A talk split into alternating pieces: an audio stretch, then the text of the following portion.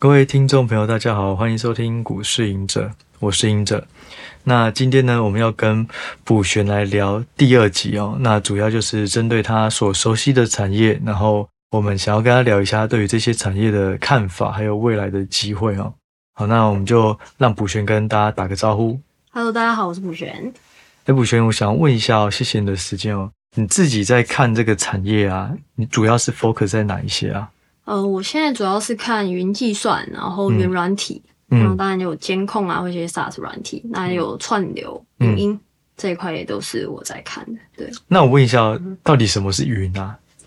云呢？其实如果云以 ice 来讲，就是以基础设施来讲，嗯、它就是把那种很多超大容量啊、超高性能的这些数据中心去集结起来，嗯，然后把这些运算的资源、储存的资源、网络的资源呢，去透过这个网络去贩卖给这些消费者，嗯，那这些消费者有可能是企业，例如说这个 Netflix。那我们在看 Netflix 的时候，我们是连线到 Amazon 的这个 AWS 的 Data Center 去看这个影视作品。嗯嗯，那有可能是这种个人用户，像我们使用 Google 的 Google Drive，嗯，那也是连线到这个，把你的档案储存到 Google 的云端硬碟里面去、嗯、去做读取的。嗯，就是说，其实是我们自己不用有那些设备或软体，我们就是把这些东西都存在一个云上，那个云就是由服务商他们所供提供的。对。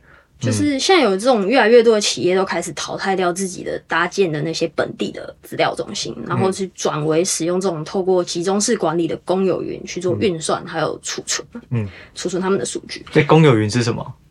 公有云其实我们现在讲的公有云就是那些 infrastructure as a service，就是基础设施及服务啊，就是像 Amazon 的 AWS，嗯。Google 的 GCP，然后微软的 Azure，嗯、这都叫做公有云，就是大家可以一起去使用的这些基础设施，嗯、你只要付费就可以用了，我们就叫公有云。嗯，对。那像现在这这些呃，我们使用了很多这种应用程式啊，像 email 啊、串流影音啊，呃这些。呃，电商网页或是网络游戏都有可能是连线到这些公有云里面去做运算的，嗯、所以它就会形成一个很强大而且高效运转的这种呃计算机的仓库，那去提供给这些企业做盈利的一个服务，嗯，那就是做所有企业的生意，所以这整个就是一个云计算的一个概念。那你你觉得说云计算它未来的成长有哪一些动能可以留意啊？嗯，未来的话，其实现在因为。云计算的出现，就是让这些很多科技的创新的门槛变得很低嘛。哦，对。例如说这些 SaaS 的软体公司，嗯、那他们只需要把他们资源去 focus 在他们写程式的这些软体程式。嗯。那这些前期的这种资料中心啊、伺服器、硬碟、网络交换的这些设备，这些一次性的资金，他们其实都全免了，就是直接用公有云。嗯。那就降大幅降低他们这种前期高资本支出的一个门槛。嗯。所以整个呃云计算就是算是一个助长科技创新的一个温床。嗯，那如果是在未来未来这些运算跟储存都是透过公有云的话，我们可以想哦，就是对一些这种终端设设备的这些算算力的要求就不会到那么高。嗯，比如说我们现在买一个呃 Xbox 的。主机来玩游戏，嗯、那这时候游戏的这些渲染啊、即时渲染还有运算都是透过这个终端的 Xbox 来做运算。嗯，那如果你是使用这个云计算的话，那这些网络五 G 还有云计算 GPU 的能力越来越强的话，这些玩家的这些即时渲染还有运算都可以在公有云去做完成。就大家不用去买 Xbox 了，对，你可能用这种呃，最最这种终端需求的装置要求就会很低嘛，你可能用手机就可以玩这些三 A 大作了，嗯，所以这种来说的话，就是呃三 A 游戏的普及率会更高，那它能够触及到更多的一个玩家，嗯，所以未来这种呃订阅制的云服云游戏的服务，大概就是这种逻辑去做运作的。现在有。订阅制的这种云服务的游戏了吗？有啊，微软已经有出了。那当然，那个 Sony 也有，但是他们是他们是建立在你要有笔电或者是桌电连到他们的网页，对吗？对，然后去玩他们那些比较呃高耗能的游戏这样。那这个会不会说你本身所具备的电脑也要非常的好，还是其实你只要网通的网速很快就够了？自自己是不需要太强的运算。现在来说的话，已经不用到太强的一个运算了。那当然，未来会有越来越多的游戏是放在它的这个云，嗯、他们他们那边会帮你直接做渲染跟算。但是，现在没有到达到那么高的一个要求，但部分已经是可以了。但就一个趋势啊，对，一个趋势。你刚刚讲的其实有一点还蛮好，就是说。其实也就是因为这些云服务、云计算，让整个科技又开始加速的创新。因为大家的门槛都变低了，对，你就只要把以前有很多 idea，可是你可能需要前期的投资的这种资金，现在你就是跟 A AWS 跟 Amazon 租 AWS，然后可能有一些该用的软体租一租，不用了就把它弃弃租就好了。所以就变成是说，大家的 idea 都很快就可以实现，也造就戏骨有更多的这种。新创好的新创公司，对，没错。对，我刚突然觉得这个点子还不错。那我问一下，就是说，呃，如果是看这个过去啊、现在、未来的话，云计算它是不是一个长期的趋势？然后这件事情，你认为是说我们可以留意的是哪些产业，或是说什么样类型的公司？嗯，云计算以现在来说的话，看起来的确是一个趋势啊。因为每年这个企业的 IT 资本支出在这一块，嗯，Y Y 的增长大概都有二十五 percent 左右这样子。嗯，对。那现在很多这种呃，像 SaaS 的这种软体公司啊，他们也都是利用云计算的这一块的公有云去提供给他们的这个消费者做订阅制的服务。因为我们一开始买断的那种 CD 啊，像是买微软的 Office 三六五，就是灌在自己的。呃，关在自己公司的这个基础设施里面，那他们现在有提供这个基础设施给你给这些消费者做使用，所以他们这就是 SaaS SaaS 软体的一个订阅制的一个服务这样子。那在这一块的话，也因为公有云的增长。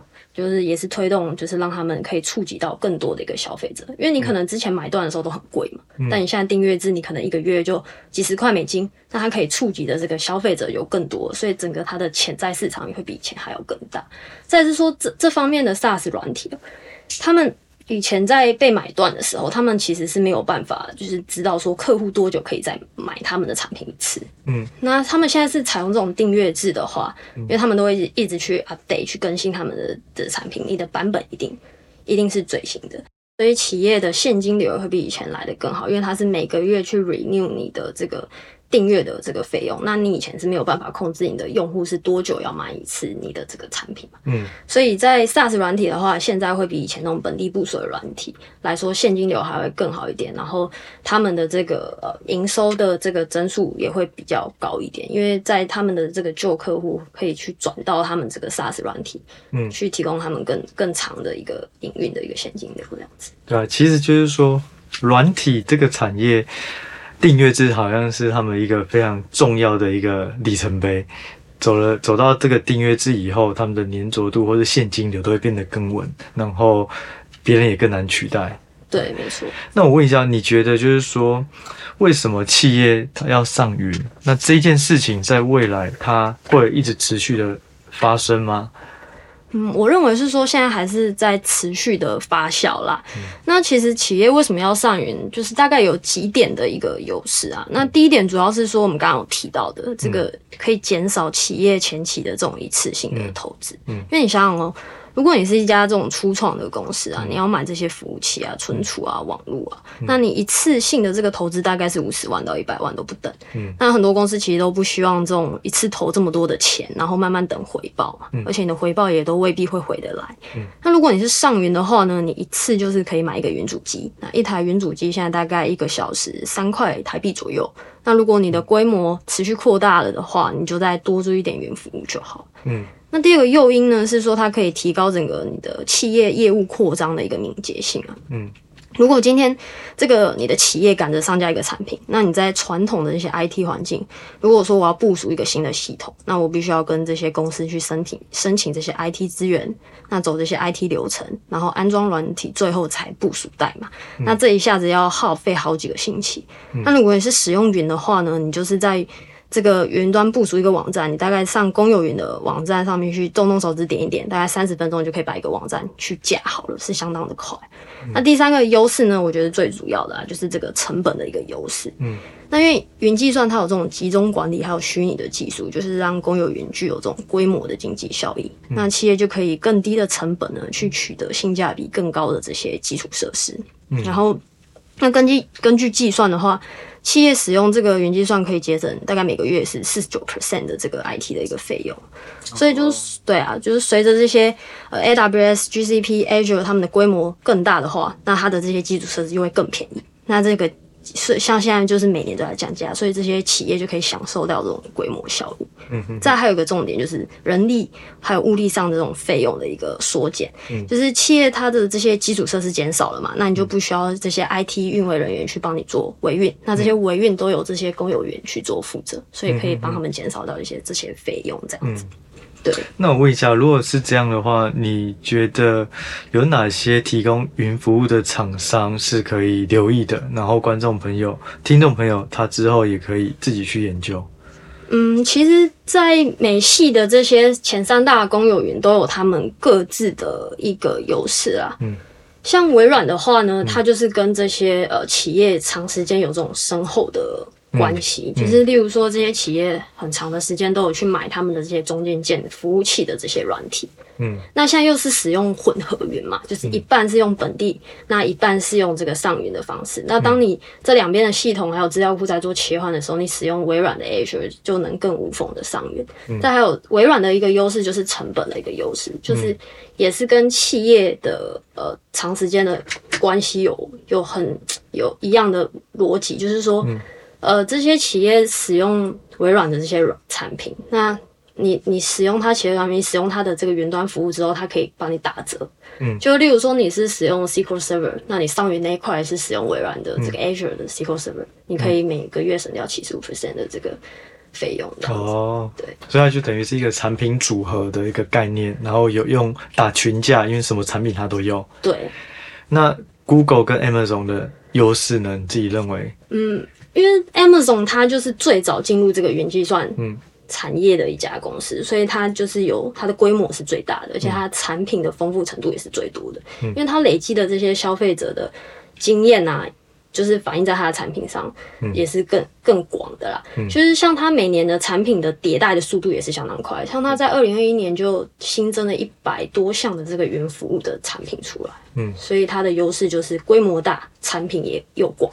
嗯，那至于说在这个 Google 的话，嗯，它是最晚进入这个产业的。嗯，但是 Google 的人工智能的技术又很好，因为它有这个人工智能资料库 TensorFlow 也是它的嘛。嗯，那它有自己自研的这种人工智能晶片叫 TPU，嗯，那它有放在它的这个公有云，让这些它的消费者去用。嗯，那也可以加速 TensorFlow 去去算这些呃机器学习的这个速度。嗯，那在人工智能这一块是它的这块优势。对，嗯，那你觉得说像近期啊这种听到不管是消费疲弱啊，或是这种企业裁员啊，对于刚这三档比较大的龙头，你觉得是该担忧的吗？如果是在云计算的这个资本支出上面来说的话，它因为他们现在都要做这个 edge computing，就是边缘运算嘛，嗯、就是让更多的一个节点这样子，嗯、所以这一块资本支出现在是没有看到他们愿意削弱的，因为他们也在抢这个市占，所以需求还是很多。那你可以解释一下边缘运算是什么？它的目的是要干嘛？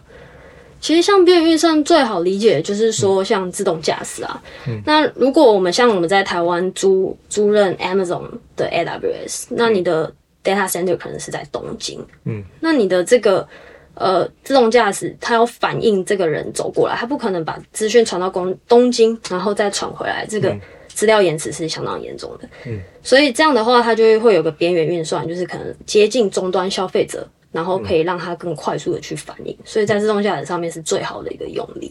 所以它这边缘运算就可能是在那个自动驾驶的街道周边的一个类似伺服器啊，或者是什么这样吗？对，比较简略一些的的的这个资料中心。嗯，好，所以你刚刚提提到这个边缘运算的的需求是没有减弱嘛？这一块边缘运算的话，还有一个重点就是说，呃，因为有一些公。呃，国家像欧洲或者是台湾的一些产业，嗯、像金融业，就会有这种数据主权的问题。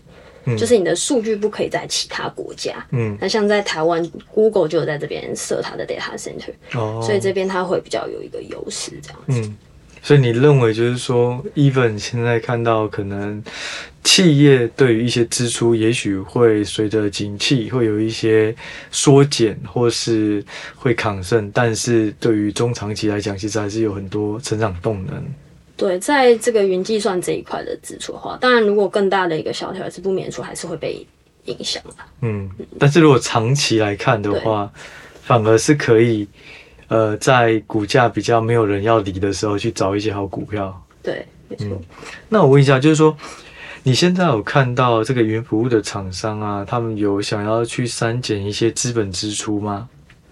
云服务的厂商要删减资本支出的话，我现在看到的可能就是比较像人力啊，嗯，或者是这个行销费用这一块。所以本身在建制资料中心这一些资本支出是没有看到明显下降。对，甚至他们现在也都有还说会持续的扩张。嗯，对，包含 Microsoft 还有 Google 也都有这样提到。嗯，Amazon 也有，对，所以其实就是说，以这一块来讲的话，呃，台湾或是美国相关的周边厂商，相对就不会受到这么大的影响，因为 data center 如果大家都想要持续扩建的话，可能你的你是它的供应商就比较比较安全一点。对，没错。然后还有就是说，我不知道你有你怎么看，就是说大家会有呃会提到，就是说 Amazon。呃，他要把他的一些设备摊体年限要拉长，那这件事情是对的 Amazon 有什么影响，或是对供应链会有很大的影响吗？嗯，其实 Amazon 把它的这个伺服器是有四年延长到五年嘛。嗯。那以我的角度来说的话，呃，或许就是它能真的延长这个前行这个软体上面的使用的一个方式，就是因为他们现在有自研的一个晶片叫 Graviton。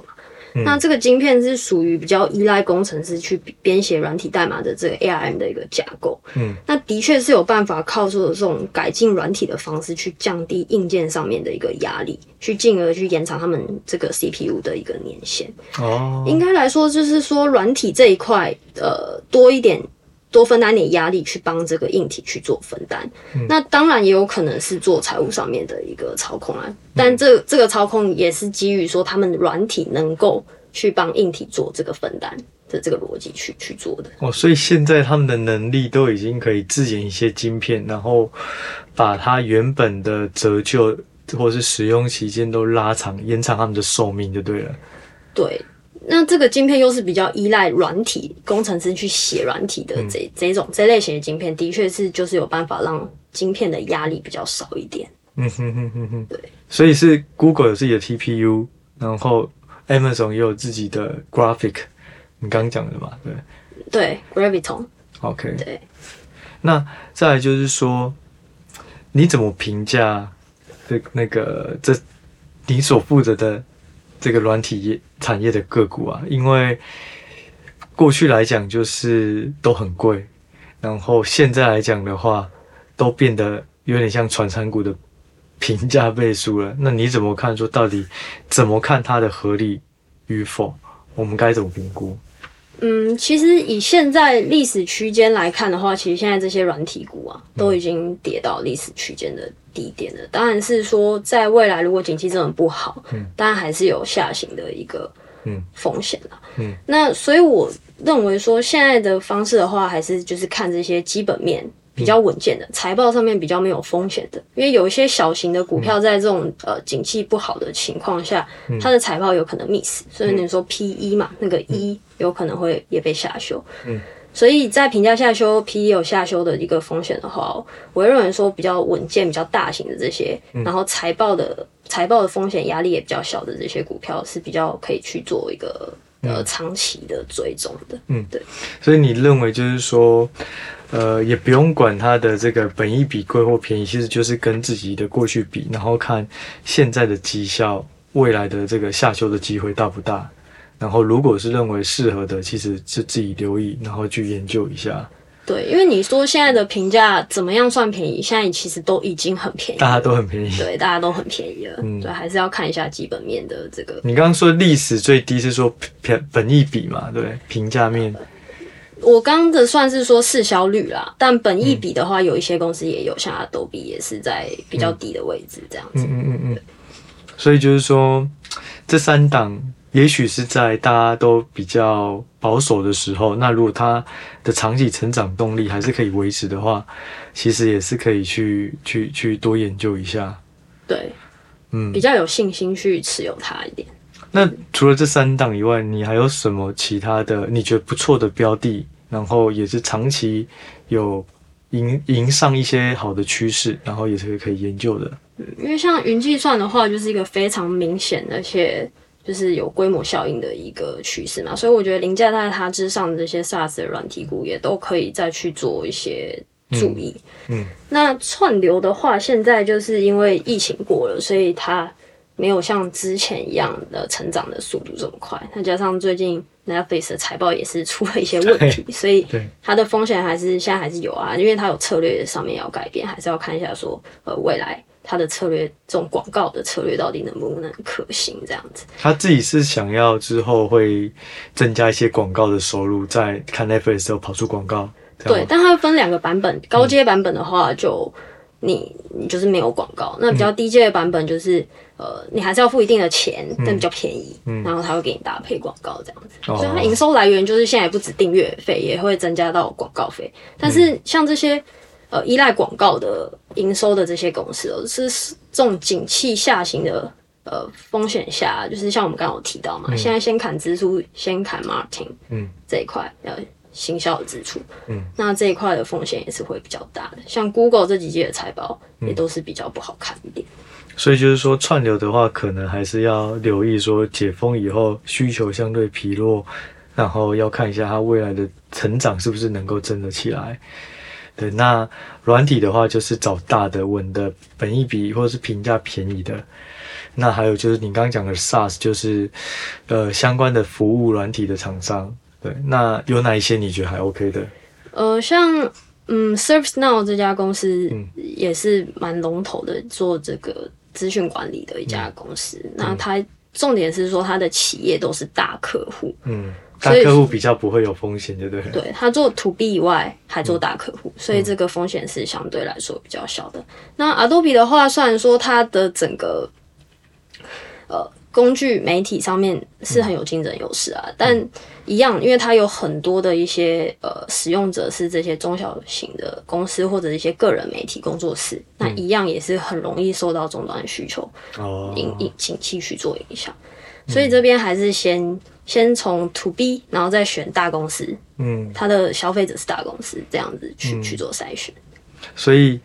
简单来讲，就是说，我们今天聊的这个云服务的产业啊，简单讲就是说，先去找比较大的龙头企业，然后它是可以去取代既有的这种传统产品，然后长期也有新的应用可以扩张。